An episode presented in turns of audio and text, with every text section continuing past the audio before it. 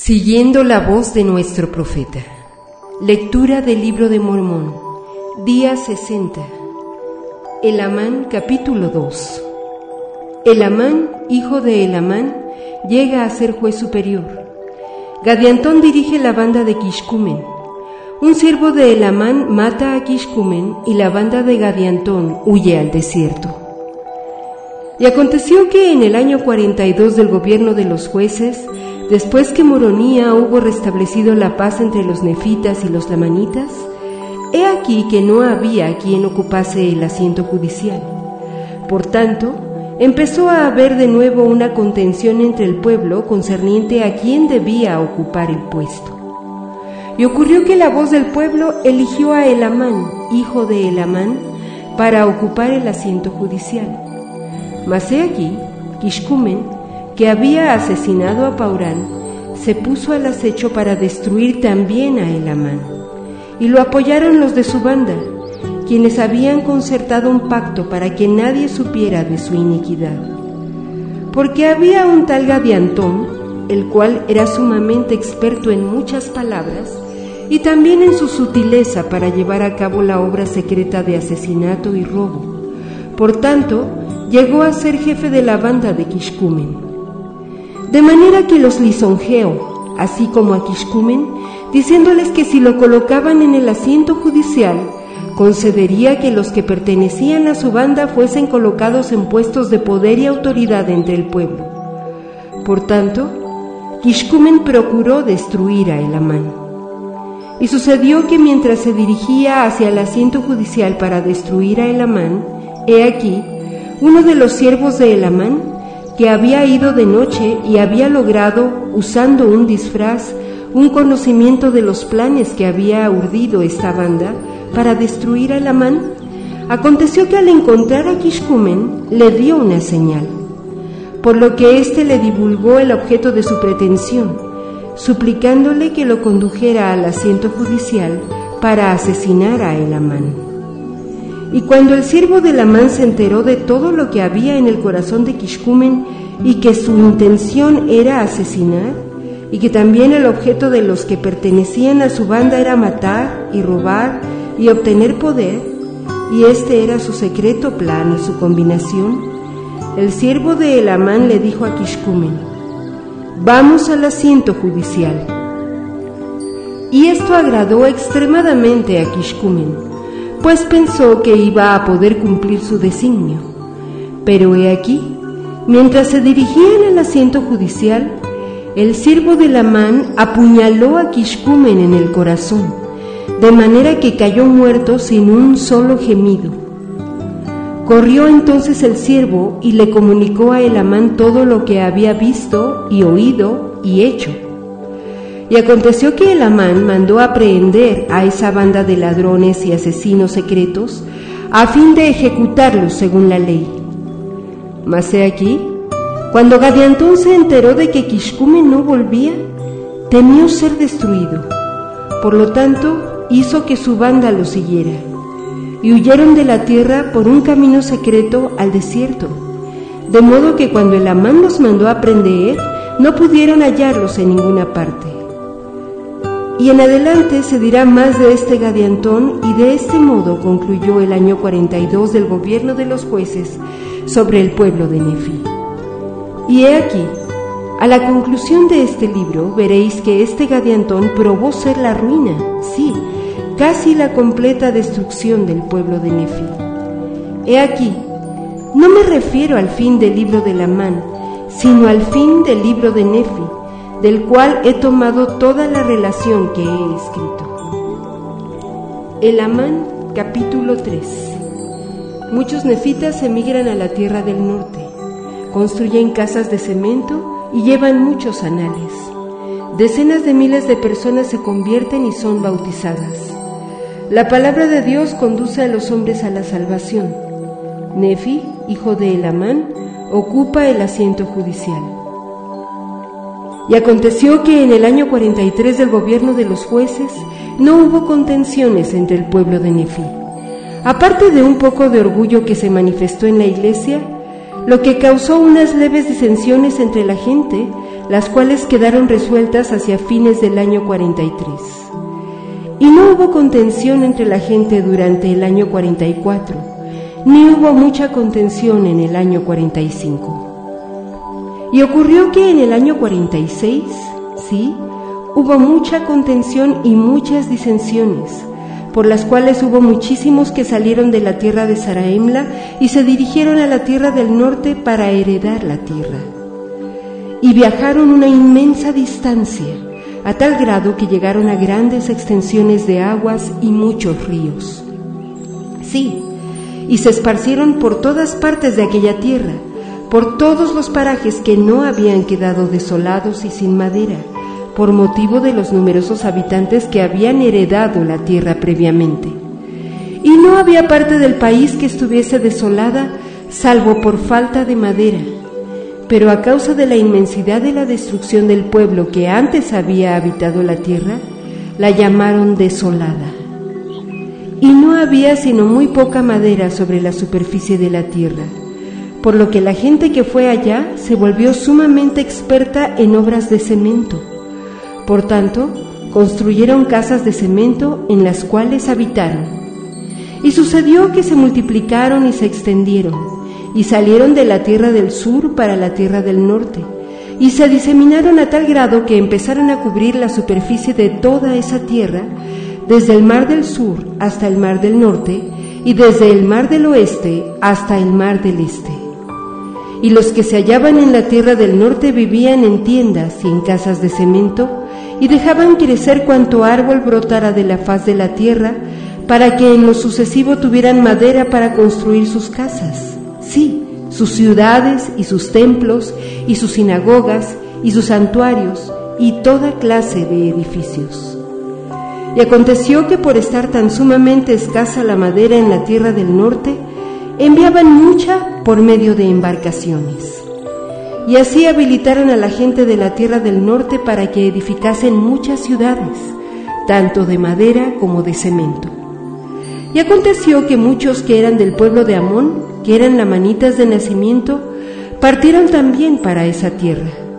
Y hay muchos anales de los hechos de este pueblo, conservados por muchos de los de este pueblo, anales particulares y muy extensos concernientes a ellos. Mas he aquí, no puede incluirse en esta obra la centésima parte de los hechos de este pueblo. Sí, la historia de los lamanitas y de los nefitas y sus guerras y contiendas y disensiones y sus predicaciones y sus profecías y sus embarcaciones y construcción de barcos y su edificación de templos y de sinagogas y de sus santuarios y su rectitud y sus iniquidades y sus asesinatos y sus robos y sus pillajes y todo género de abominaciones y fornicaciones. Pero he aquí hay muchos libros y muchos anales de todas clases, y los han llevado mayormente los nefitas. Y los nefitas los han transmitido de una generación a otra, sí, hasta que han caído en transgresión y han sido asesinados, robados y perseguidos, y echados y muertos, y esparcidos sobre la superficie de la tierra, y se han mezclado con los lamanitas hasta dejar de llamarse nefitas volviéndose inicuos y salvajes y feroces, sí, hasta convertirse en lamanitas. Y vuelvo ahora a mi narración. Por tanto, lo que he referido había sucedido después de haber habido grandes contiendas y alborotos y guerras y disensiones entre el pueblo de Nefi. Y concluyó el año 46 del gobierno de los jueces. Y aconteció que hubo todavía gran contención en la tierra durante el año 47, sí, y también en el año 48. No obstante, el Amán ocupó el asiento judicial con justicia y equidad. Sí, se esforzó por observar los estatutos y los juicios y los mandamientos de Dios, e hizo lo que era recto a la vista de Dios continuamente y anduvo en las vías de su padre, de tal modo que prosperó en la tierra. Y ocurrió que tuvo dos hijos. Al mayor dio el nombre de Nefi y al menor el nombre de Leí, y empezaron a crecer en el Señor. Y aconteció que hacia fines del año 48 del gobierno de los jueces sobre el pueblo de Nefi, empezaron a cesar, en grado pequeño, las guerras y contiendas entre el pueblo de los nefitas. Y sucedió que en el año 49 del gobierno de los jueces se estableció una paz continua en la tierra, todo menos las combinaciones secretas que Gadiantón, el ladrón, había establecido en las partes más pobladas de la tierra y combinaciones que en aquel tiempo no eran del conocimiento de aquellos que estaban a la cabeza del gobierno. Por tanto, no fueron destruidas. Y ocurrió que en este mismo año hubo una prosperidad sumamente grande en la iglesia, de tal modo que miles se unieron a la iglesia y fueron bautizados para arrepentimiento. Y tan grande fue la prosperidad de la iglesia y tantas las bendiciones que se derramaron sobre el pueblo, que aún los propios sumos sacerdotes y maestros se maravillaron en extremo. Y aconteció que la obra del Señor prosperó, a tal grado que se bautizaron muchas almas e ingresaron a la iglesia de Dios, sí, hasta decenas de miles. Así vemos que el Señor es misericordioso para con todos aquellos que, con la sinceridad de su corazón, quieran invocar su santo nombre. Sí, Así vemos que la puerta del cielo está abierta para todos, sí, para todos los que quieran creer en el nombre de Jesucristo, que es el Hijo de Dios. Sí, vemos que todo aquel que quiera puede asirse a la palabra de Dios, que es viva y poderosa, que partirá por medio toda la astucia, los lazos y las artimañas del diablo y guiará al hombre de Cristo por un camino estrecho y angosto a través de ese eterno abismo de miseria que se ha dispuesto para hundir a los iniquos. Y depositará su alma, sí, su alma inmortal, a la diestra de Dios en el reino de los cielos, para sentarse con Abraham, con Isaac y con Jacob, y con todos nuestros santos padres, para no salir más. Y en este año hubo gozo continuo en la tierra de Saraemla y en todas las regiones circunvecinas. Sí, en toda la tierra que poseían los nefitas. Y aconteció que hubo paz y un gozo inmenso durante el resto del año 49. Sí, y también hubo continua paz y gran gozo en el año 50 del gobierno de los jueces. Y en el año 51 del gobierno de los jueces también hubo paz con excepción del orgullo que empezó a insinuarse en la iglesia. No dentro de la iglesia de Dios, sino en el corazón de aquellos que profesaban pertenecer a ella. Y se ensalzaron en el orgullo al grado de perseguir a muchos de sus hermanos. Y esta fue una iniquidad muy grande que hizo que la parte más humilde del pueblo sufriera grandes persecuciones y pasara muchas aflicciones. No obstante, ayunaron y oraron frecuentemente y se volvieron más y más fuertes en su humildad y más y más firmes en la fe de Cristo, hasta henchir sus almas de gozo y de consolación. Sí, hasta la purificación y santificación de sus corazones. Santificación que viene de entregar el corazón a Dios. Y sucedió que el año 52 también concluyó en paz salvo el desmedidamente grande orgullo que había entrado en el corazón del pueblo. Y fue por motivo de sus grandes riquezas y su prosperidad en la tierra, y aumentaba en ellos día tras día. Y aconteció que el Amán murió en el año 53 del gobierno de los jueces, y Nefi, su hijo mayor, empezó a gobernar en su lugar. Y ocurrió que ocupó el asiento judicial con justicia y equidad Sí, guardó los mandamientos de Dios y anduvo en las vías de su Padre. El Amán capítulo 4 Los disidentes nefitas y los lamanitas unen sus fuerzas y se apoderan de la tierra de Saraemla. Las derrotas le sobrevienen a los nefitas por motivo de su maldad. La iglesia decae y el pueblo se vuelve débil, igual que los lamanitas. Y sucedió que en el año 54 hubo muchas disensiones en la iglesia y también hubo una contienda entre el pueblo, al grado de que se derramó mucha sangre. Y los rebeldes fueron muertos y echados de la tierra, y se fueron al rey de los lamanitas. Y aconteció que trataron de incitar a los lamanitas a la guerra contra los nefitas. Mas he aquí, los lamanitas temían en extremo, a tal grado que no quisieron escuchar las palabras de aquellos disidentes.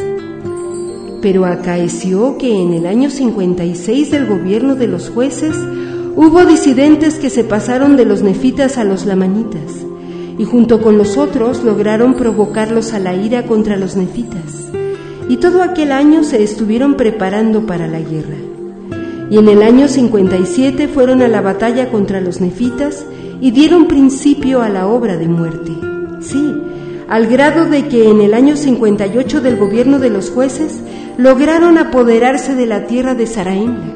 Sí, y también de todas las tierras, hasta la que se encontraba cerca de la tierra de abundancia.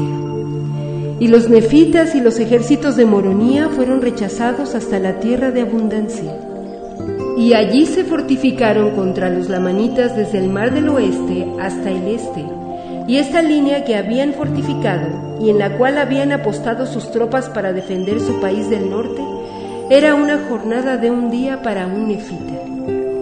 Y así fue como esos disidentes nefitas, con la ayuda de un numeroso ejército lamanita, se habían apoderado de todas las posesiones de los nefitas que se hallaban en la tierra del sur.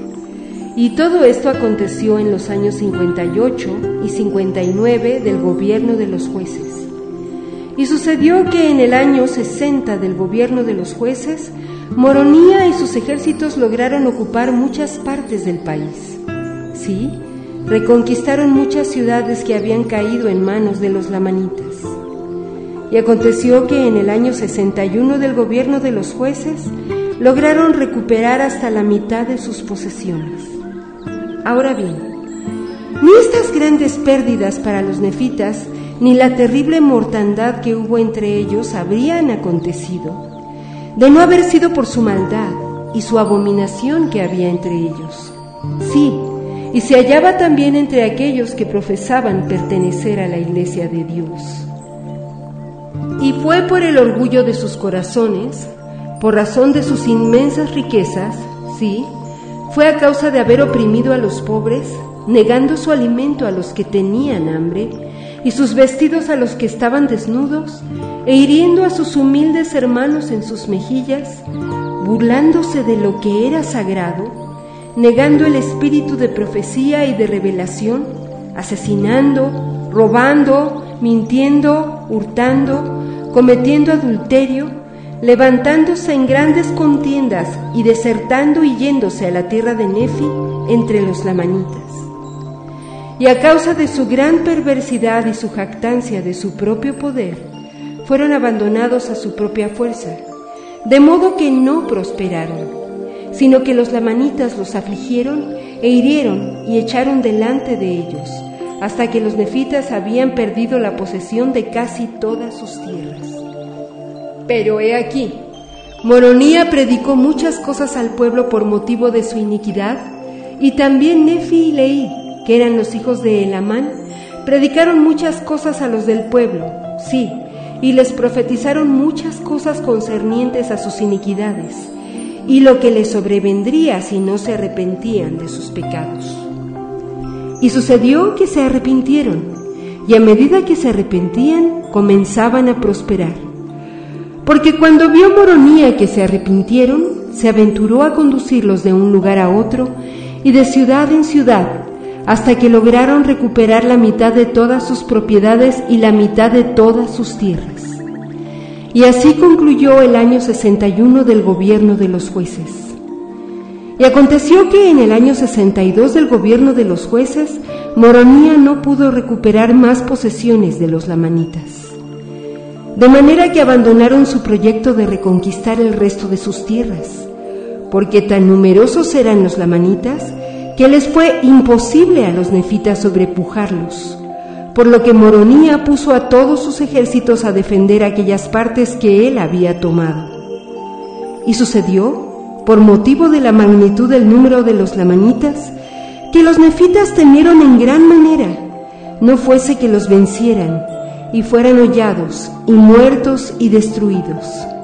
Sí, empezaron a recordar las profecías de Alma y también las palabras de Mosía, y vieron que había sido una gente dura de cerviz y que habían despreciado los mandamientos de Dios, y que habían alterado y hollado con los pies las leyes de Mosía, o sea, aquello que el Señor les mandó que diera al pueblo. Y vieron que se habían corrompido sus leyes y que ellos se habían vuelto un pueblo inicuo, a tal grado que eran inicuos a semejanza de los lamanitas. Y por motivo de su iniquidad, la iglesia había empezado a decaer y comenzaron a dejar de creer en el espíritu de profecía y en el espíritu de revelación, y los juicios de Dios se cernían sobre ellos. Y vieron que se habían vuelto débiles como sus hermanos los lamanitas, y que el espíritu del Señor no los preservaba más. Sí, se había apartado de ellos, porque el espíritu del Señor no habita en templos inmundos.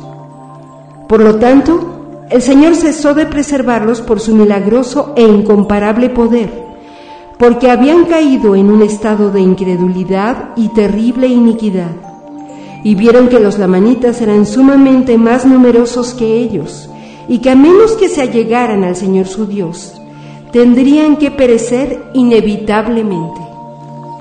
Pues he aquí, vieron que la fuerza de los lamanitas era tan grande como la suya propia, hombre por hombre, y de este modo habían caído en esta gran transgresión.